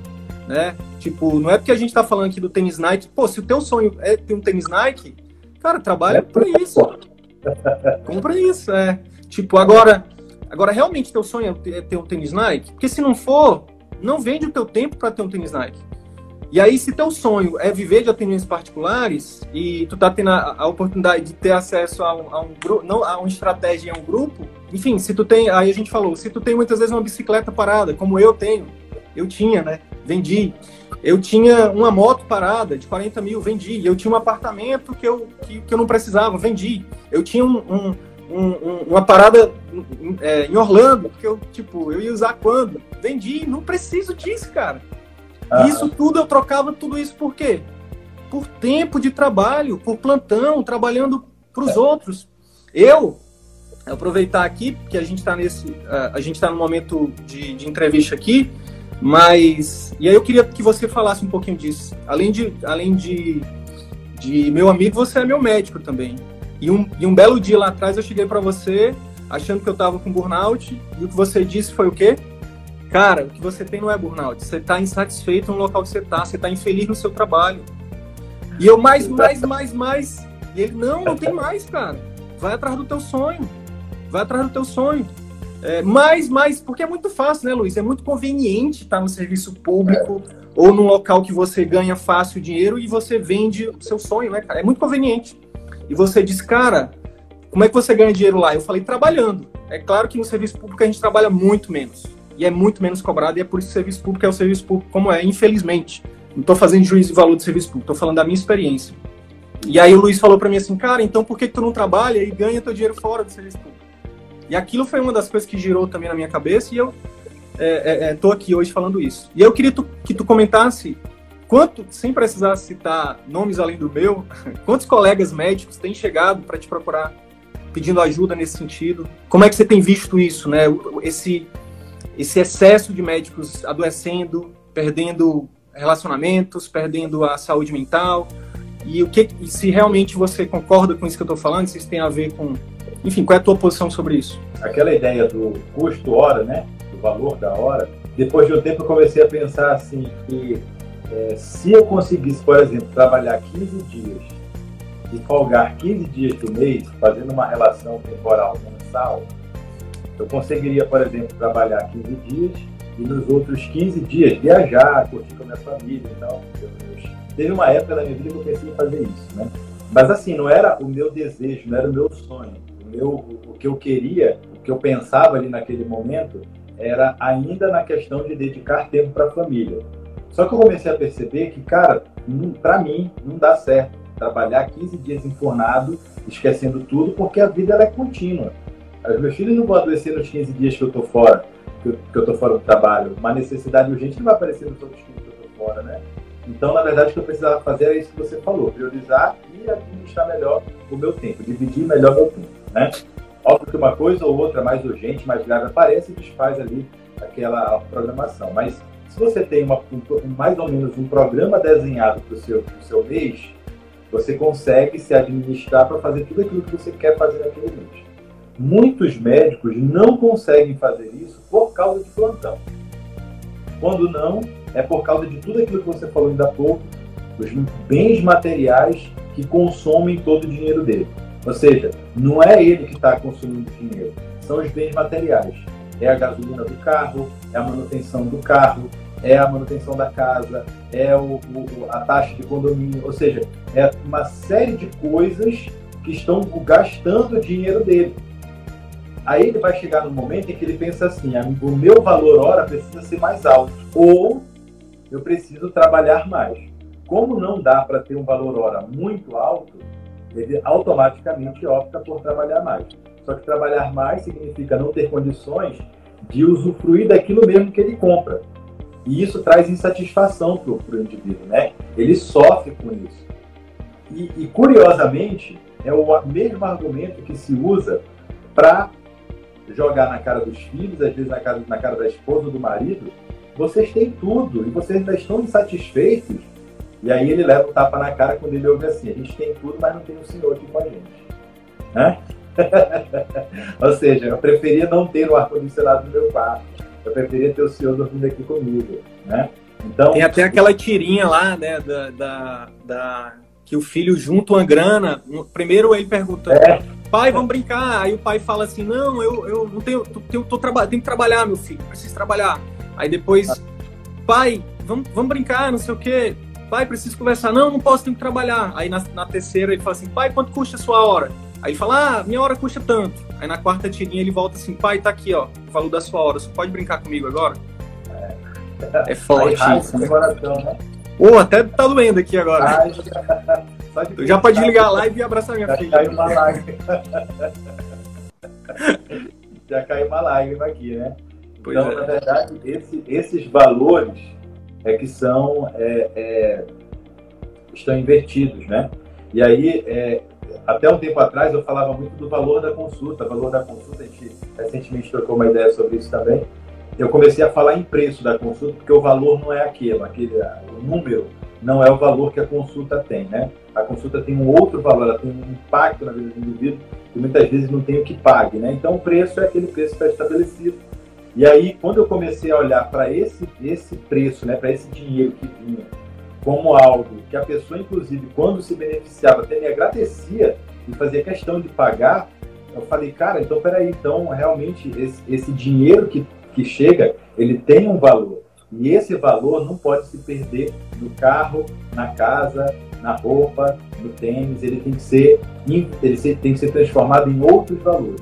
E aí é quando então eu faço uma parte do que eu ganho para a obra social e ali isso se converte em benefícios para famílias e tudo mais.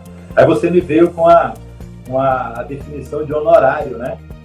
Que, que realmente faz todo sentido. Ou seja, a pessoa paga a honra, né? Ela se sente honrada por ter recebido o, o, seu, o seu serviço e você, de certo modo, se honra por ter prestado bom serviço. Então é muito mais um honorário do que um preço e um valor, né?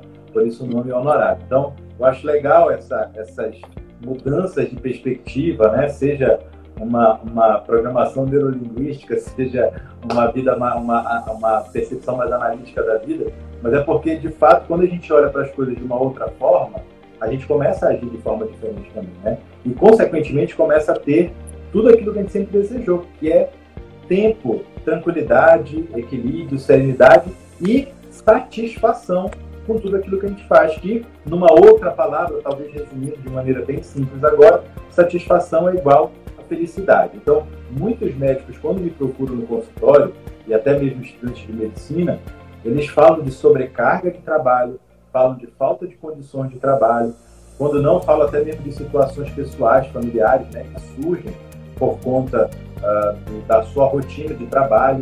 Isso daí é a regra geral. Tem pessoas que aparecem mesmo com outras questões, né, mais de doença mesmo, mais do que simplesmente uma, uma decisão errada, uma tomada de decisão errada, uh, no contexto da pessoa, né? Esse certo e o errado não é na minha perspectiva, né? Muitas vezes eu, eu, eu entendo, procuro entender a história do profissional ali da pessoa e tento mostrar para ela o que ela mesma está fazendo. A pessoa, é, não, mas estou fazendo isso? Aí é, está fazendo, né? Como a gente teve aquela conversa lá atrás. Mas não tem o certo e o errado, tem o que eu posso e o que eu não posso, o que eu dou conta e o que eu não dou conta. Isso é de cada indivíduo, né? Então, muitas vezes a gente acaba entrando um pouco nesse mérito, eu acabo falando de como foi o meu início de profissão, como é que eu consigo hoje ter uma vida profissional estável, ter uma boa remuneração. E aí troca uma ideia com, com um médico ali, com um colega, às vezes ele, pô, eu não tinha pensado assim, acho que vou tentar fazer também. E a gente se surpreende quando muitas vezes a pessoa faz pequenas mudanças e isso já tem um impacto muito positivo na vida e na qualidade de vida da pessoa. Então, é, é mudar mesmo esses, esses paradigmas, né? Essa interpretação da vida, vamos dizer assim, eu acho que esse é o grande segredo, Wilder, de eu conseguir fazer tudo isso ter um bom, um bom rendimento financeiro, hoje, por exemplo, eu é, estou aqui disposto a falar algumas coisas mais pessoais, né? Eu não gosto muito de falar, você sabe muito bem disso. Tanto que eu não posto foto da família, não gosto de postar nada muito pessoal meu. Até pelo, pela, pelo teor da nossa conversa, acho que é legal falar um pouco disso, principalmente para outros colegas médicos. Eu hoje, por exemplo, consigo fazer duas viagens internacionais por ano. Numa delas eu consigo levar uma parte dos filhos e isso não, não se converte em prejuízo financeiro. E até isso tem um valor, um valor cultural, um valor afetivo, de novas experiências, de convivência, né, da gente poder, às vezes, ter momento com um determinado grupo de crianças. A gente tem crianças em três faixas etárias aqui. Então, às vezes, a gente viaja com os do meio, viaja com os mais novos, viaja com os mais velhos. Então, a gente tem ali a, aquele momento em que a gente vai conseguir interagir de maneira mais é, é personificada, até, né, atendendo a uma necessidade específica de, de cada grupo etário. Eu consigo fazer viagens nacionais, todo mês eu faço uma viagem nacional, e muitas delas de três, dois, três dias, seja para congresso, seja para um curso, seja para alguma reunião da minha religião, e em geral eu aproveito o local, então eu tiro um dia ou um momento da viagem para ir num restaurante bacana, para conhecer um, um, monumento, ir num museu, enfim, às vezes participar de um show e para alguma coisa que esteja ali naquele contexto, e tudo isso sem aquele sofrimento, sabe? de culpa, de meu Deus, eu estou gastando e não vai ter, de. Eu vou ter que dar tantos plantões quando eu voltar. Não, isso não, não tem essa preocupação de, de ter que fazer agora uma carga horária X, de ter que repor agindo, de ter que. Não. Na verdade, hoje eu consegui estabelecer a minha vida para aquilo que eu ganho. Acho que é, uma, é um, um, um segredo também, né? Muitas vezes as pessoas gastam além, como você falou ainda agora, né? Além do que é, é possível gastar Hoje a gente consegue ter uma vida equilibrada, é, sem grandes apertos, né? Apesar das crises, tanto a crise financeira como essa crise atual, né? Graças a Deus, a minha profissão e a minha atividade me permite continuar trabalhando, ela é vista como uma atividade essencial, então não parei em nenhum momento. Entretanto, o cliente, que é o consumidor do meu serviço, ele deixou de ir para a clínica, né? Então passei mais ou menos umas três semanas com dificuldade de atender os pacientes e hoje, com essa coisa mais da telemedicina, as pessoas confiando mais também, a gente não tem muito hábito de usar a internet no Brasil para serviço, a gente usa muito mais para entretenimento, né? E passatempo. Então, hoje as pessoas estão começando a olhar para isso de uma outra maneira, se, até se entregando mais a, telemedicina, aceitando melhor isso. Então, além do, do serviço é, presencial que hoje ofereço, e a minha agenda já voltou para o que era antes, já está hoje estabelecida, eu tenho ainda uma agenda extra que eu tenho que encaixar ali. Hoje, por exemplo, eu consegui fazer uma agenda extra de telemedicina, apesar de ser um feriado, né? Mas como hoje é dia do trabalhador, dia do trabalho, eu falei, não, hoje eu vou trabalhar. Cara, isso é uma das coisas que faz também na minha cabeça, na minha, na minha, na minha opinião, a diferença também na sua vida. Você tendo, tendo realmente o objetivo de ajudar as pessoas, você, você não mede esforços. Eu queria, agora, Luiz, até na questão da telemedicina, você ter uma boa relação médico-paciente, um vínculo de confiança, isso ajuda. Você me confidenciou que o grosso dos seus pacientes hoje da telemedicina são, são quem já eram seus clientes, não é isso? Então. É, hoje, hoje, bem mais, inclusive, está aparecendo muita vez, né? Mais. Eu já fazia atendimento de telemedicina antes, mas era para os meus pacientes, aqueles que saíram de Manaus foram para outros lugares. Eu tenho pacientes na Itália, pacientes na Espanha, na Inglaterra, brasileiros que vêm aqui de vez em quando, passavam por consulta presencial e depois a gente mantinha essas consultas à distância, né? Agora não, agora tem a procura dos pacientes de primeira vez. Uhum. Show. É, Luiz, é o seguinte, a gente, para a gente finalizar aqui, eu queria saber o seguinte. A gente estava numa conversa recente a gente viu que no, no intervalo de tempo de um ano de uma conversa nossa, tem uma coisa engraçada, né? A gente estava conversando lá no passado, 2019, e aí hoje a gente foi, foi ver aquela conversa e viu que teu faturamento dobrou em um ano. É, eu queria que tu me dissesse qual o impacto, que eu, uma das coisas também que você avançou nesse tempo também foi investir mais em marketing, investiu, é, contratou a secretária, enfim tu, tu fez algumas, tomou algumas medidas que, que deu esse up. Aí eu queria que tu falasse talvez uma ou duas, enfim, quais, quais foram essas, essas ações que mais impactaram no, no resultado que você está tendo hoje, assim? Uma, uma delas foi exatamente essa que você falou, foi a contratação da secretária. Isso para mim foi essencial, porque eu perdia muito paciente porque ligavam para a clínica, não conseguiam atendimento. Quando não ligava a secretária, em alguns lugares atendia dizia que eu estava viajando, que não tinha vaga. E aí hoje eu consigo, por exemplo, vamos supor, agora que eu estou reestruturando a minha agenda, amanhã, vamos supor, amanhã não tem ninguém agendado. No dia eu encho a agenda, por quê? Porque tem a secretária, então ela vai marcando. Quando eu vejo, eu vou lá sem ninguém, atendo um, quando eu vejo tem outro, quando eu vejo tem outro, quando eu vejo tem outro. Se dependesse de mim lá, para ficar recebendo ligação atendimento, né, agendamento, eu não conseguiria manter a minha agenda cheia, como eu estou conseguindo fazer hoje. Então, esse foi para mim um dos grandes promovedores dessa mudança. Né? E tem mais ou menos seis meses, foi em outubro do ano passado, que ela começou a, a, a me auxiliar. Então, essa contratação da secretária realmente fez uma diferença enorme, assim, né? Preenchimento da agenda. Porque só com o serviço das clínicas eu não dava conta. É, o marketing, ele, ele agora está começando, então ainda não consigo muito mensurar o efeito disso na, na, na, na, prática da agenda. E eu não sei se eu vou conseguir mensurar isso de uma maneira tão objetiva assim, porque como minhas agendas já são cheias é, e eu não busco por meio do, do marketing a convocação de paciente, né, eu não tenho esse objetivo, o, o meu marketing é um marketing educativo. Então, eu procuro muito mais informar e orientar do que fazer propaganda do serviço que eu presto, né? Para que a pessoa me contrate ou vá lá comigo. Enfim, eu não tenho essa, essa veia no marketing, né? Então, faz o, faz o que a gente defende, que é o marketing de conteúdo, o marketing que ajuda, o marketing que educa, não é isso? isso. E a... Então, o, o, marketing que realmente funciona para mim é o boca a boca, é o que tem dado certo. Né? Boca a boca e... positivo que você comentou. Mas essa questão, acho que foi um ponto importante. E um outro ponto importante também, que fez com que o, o meu é, faturamento aumentasse, foi o aumento do, do, do, dos honorários de consulta. Né? Então, é, eu consegui manter uma quantidade de pacientes na agenda, eu não aumentei a minha quantidade de pacientes na agenda. Teve uma época, ainda no ano passado, que eu tentei trabalhar de 7 da manhã até duas da tarde, três da tarde. Então eu fazia um turno mais ou menos é, matutino, né? Só que eu sou um cara que gosta de dormir. eu percebi que para mim isso era muito ruim, cara, ter que é, acordar cedo demais, para mim pro consultório, né?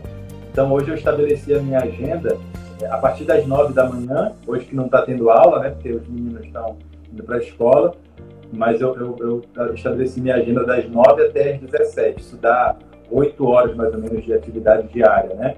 Mas aí quando eles voltarem para a escola, e em geral deixo uma parte deles na, na escola, aí eu volto para mais cedo e aí saio mais cedo também por volta das três horas da tarde, que é a, a, o meu, meu, a minha intenção né, com o trabalho é sempre ter esse, essa folguinha na parte da tarde também, para ter momento com eles, parte da escola, às vezes sair para fazer alguma coisa, dar uma volta com eles, depois voltar e fazer outras atividades que à noite é, eu acabo realizando. Então esse esses dois elementos foram, foram os que mais contribuíram, que eu consigo ver, o aumento do valor do preço, né, do honorário de consulta e a secretária. Pois é, tu tem algumas ações de marketing que eu acho que eu considero interessante, que são, é, claro, o primeiro marketing boca a boca, porque é, é, o, é um resultado do trabalho, esse é o principal, mas tu tem a questão das palestras que tu faz, tu tem a questão do teu horário na rádio, e mais recentemente tem a questão do marketing digital na internet. Então, é, muitas vezes os colegas, voltando de novo para aquela questão de não, a, a, tecnologia e tudo mais, depende. Depende do, do, do, teu nicho, depende da tua cidade, depende do teu público-alvo, né? depende. Então, o marketing digital ele pode sim ser uma ferramenta extremamente potente, mas dependendo do local, a rádio é uma é coisa interessante, as palestras. Mas aí, por exemplo, você vê assim, essa coisa, a palestra eu acho que sim, acho que é uma coisa uma coisa que realmente facilitou me projetar, me, me, me, apresentar socialmente. E tu não faz isso como estratégia de marketing. Eu tô falando isso porque não, tu não é, considera isso marketing. É, é isso, é isso que eu ia te falar. Eu não, eu não uso isso como um recurso pensado no intuito de eu vou aparecer, né? É, a própria coisa da rádio foi um, um negócio assim muito natural. Eu nem me lembro exatamente como foi que começou, mas a ideia era fazer uma, uma dar uma entrevista por um assunto qualquer e aí depois dessa entrevista o, o apresentador virou para você não quer fazer um artigo para mim semanal aqui você vem aqui e fala de saúde mental pode ser eu falei, ah, cara, pode, beleza, legal, mas assim, também o, naquele sempre, o intuito de sempre de educar, né? Pois é, hoje eu tô... é o das e receberás, né, meu amigo? É a lei da semeadura. Que é o que está por trás também da nossa, do que a gente recomenda com marketing digital. Que tudo que você faz, por exemplo, no, na sua consulta, na entrevista da rádio, na palestra, você pode usar e colocar na internet para melhorar a vida das pessoas, para ajudar o máximo de pessoas possível, né? Tanto é assim que, por exemplo, eu não monetizei ainda isso, né? Eu não dou entrevista cobrando, eu não faço artigo para rádio. Hoje eu tenho dois horários na rádio diário, na terça-feira de manhã e outro na quinta-feira à noite. Eu não cobro para participar, eu não ganho, né? Não tenho um retorno financeiro com isso. As palestras, a grande maioria das palestras são gratuitas, eu não cobro, a não ser quando é uma aula numa faculdade. O professor quer que eu dê uma aula ou participe de um seminário, uma coisa assim, que é. Aí muitas vezes a gente acerta um valor e tal, mas a, a grande maioria eu encampei de maneira muito forte na, na campanha de prevenção do suicídio, então hoje eu faço muitas palestras com esse tema, né? E, e, em geral nesse tema eu realmente não cobro, não, isso não virou ainda. Tanto eu acho que talvez por isso até eu não não eu não cobre porque eu não vejo isso como algo comercial, mesmo que tenha um valor de marketing, né? Para mim é muito mais a minha contribuição social, aquilo que eu posso fazer com a ferramenta que eu tenho para ajudar as pessoas de uma outra forma, né? Então eu não me prendo no consultório. Engana-se quem acha que eu estou só lá recebendo pela consulta e pronto, né? Então, legal você ter trazido isso aí, porque realmente é um, é um outro instrumento que eu utilizo para ajudar também. Tem uma frase de um dos meus mentores que ele fala assim, ó, que é o Flávio Augusto da Silva, que eu já falei, acho que, acho que a gente já falou umas cinco vezes nessa maratona aqui. Ele fala assim, ó, quando a gente foca as nossas ações no nós, o nosso eu é recompensado. Quando a gente foca as nossas ações no nós, no, no nós, no todo, no coletivo, o nosso eu é recompensado. Isso exemplifica o que você faz. Cara, vamos lá, pra, chegando aqui ao final. É, Luiz, se, se você pudesse dar um conselho para ti, é um único conselho, para ti com recém, recém saído da, da, da, residência, qual que seria esse único conselho? Eu, eu, pensando, eu... pensando, no, pensando no, no, na questão médica da coisa, do, da carreira médica. Se fosse eu olhando para um outro residente, talvez. Quero para os outros que eu quero para mim. eu daria, eu daria as orientações no sentido de prioriza o ser humano a qualquer outra coisa. Isso é para mim é o que tem mais valor. O dinheiro é uma consequência do meu trabalho. Se eu não trabalho bem, eu não ganho. Se eu trabalho bem e eu não me admito, por exemplo, como já aconteceu em algumas situações em que eu perdi, né? Eu sou ser humano, eu até fiz uma postagem em uma outra época, num outro momento, se médico podia chorar, né? Só de lembrar disso a minha voz embarga. Mas eu já tive perdas, não foram, eu não, não só tive vitórias na minha carreira médica, né? já, já perdi paciente por suicídio, já perdi pacientes que morreram, né, às vezes, por conta de um efeito colateral de uma medicação que eu passei. Isso já aconteceu, coisas que eu não pude controlar e evitar, apesar de saber dos riscos que alguns medicamentos possuem mesmo tendo explicado para as famílias, eu sempre explico quando eu entro num contexto como esse, que o remédio pode trazer algum prejuízo, que talvez fosse importante internar o paciente, a família muitas vezes não quer internação, a gente quer ajudar e sabe do risco que corre, afinal de contas, nós escolhemos essa profissão, né? Então, é, nesses momentos em que eu vejo que eu perdi, o meu intuito é sempre devolver o que a, a família gastou. Eu não, eu não, quero o dinheiro, né? E aí eu passo a, a ter uma, uma comportamento compensatório, que é o de tentar ajudar ainda mais aquela família, tentando reparar, mesmo que eu saiba que eu não tenha tido a culpa, a culpa máxima da coisa, mas eu me coloco numa posição mais humana, eu, eu, eu desço do meu, do meu papel de médico e coloco como um ser humano e eu, isso aproxima. E é curioso como essas famílias têm um carinho enorme por mim, muitas vezes me tratando como membro da família. Né? Então, isso vale mais, o ser humano vale mais que qualquer outra coisa. Então, se eu pudesse dar um, um conselho para os médicos, era valorize a pessoa. E quando eu falo valorizar a pessoa, eu diria, valorizar ele mesmo, valorizar a família, valorizar os clientes. Beleza. Cara, a, a, última pergunta, e aí eu não sei se tu vai usar a mesma frase vai usar outra, agora eu quero estender não só para os médicos. Se tu pudesse deixar um, se pudesse colocar uma frase, um outdoor gigante, assim, para o mundo todo ver, qual frase tu colocaria? Caramba, cara. Ah, tem, tem, vai, vai de encontro a isso. É, tem uma frase que, que me movimenta muito.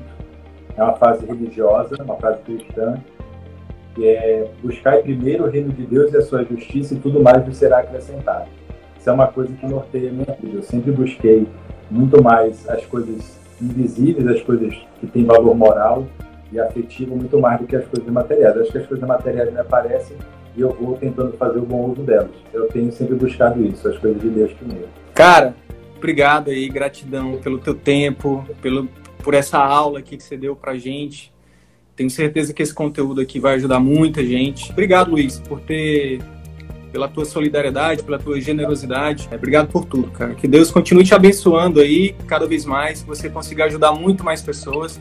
E que daqui a pouco você também tenha aí um, um, um, esteja no digital também, não só mais ajudando as pessoas, mas ajudando outros médicos também. É, você tem uma bagagem muito grande da parte da psiquiatria. É, obrigado, cara, sucesso na tua vida aí. Eu que agradeço sempre, né? Essas nossas conversas são sempre muito agradáveis. Eu aprendo mais do que ensino. Você não faz ideia do quanto isso me enriquece. Então, obrigado pelo espaço. Parabéns pelo que você tem realizado. E, na verdade, você tem ajudado muito mais gente do que muita gente pode imaginar, porque na feita que você consegue fazer com que o médico olhe para o ser humano numa outra perspectiva e ele melhora a qualidade do atendimento, a gente não tem nem dúvida de que tem muita gente se beneficiando disso. Então, parabéns pelo seu trabalho, pelo, pelo trabalho do Rivas também. Vocês são admiráveis, né? Espero que muitos mais médicos possam ter contato né, com vocês, aprender com vocês se desenvolver profissionalmente, mas principalmente se desenvolver pessoalmente. Espero que a gente consiga aí ainda. Já demos os primeiros passos, muitas coisas viram bacanas, a gente vai trabalhar junto em alguns projetos. Então, espero Deus que quiser. Deus abençoe vocês também. Um abraço, querido. Fica com Deus, irmão. Tchau, tchau. Bom trabalho. Obrigado. Até mais.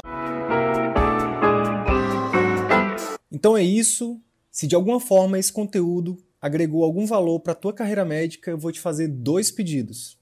O primeiro é que você compartilhe esse episódio com seus amigos médicos, pelos grupos de WhatsApp, nas suas redes sociais. E o segundo pedido é que você visite as minhas redes sociais, o Instagram, o Facebook, o YouTube. Procura lá Dr. Wilder e Sidney Guimarães. Você vai ter acesso a muito mais conteúdo sobre empreendedorismo médico que a Escola de Medicina não nos ensina. Beleza? Até o próximo episódio. Valeu!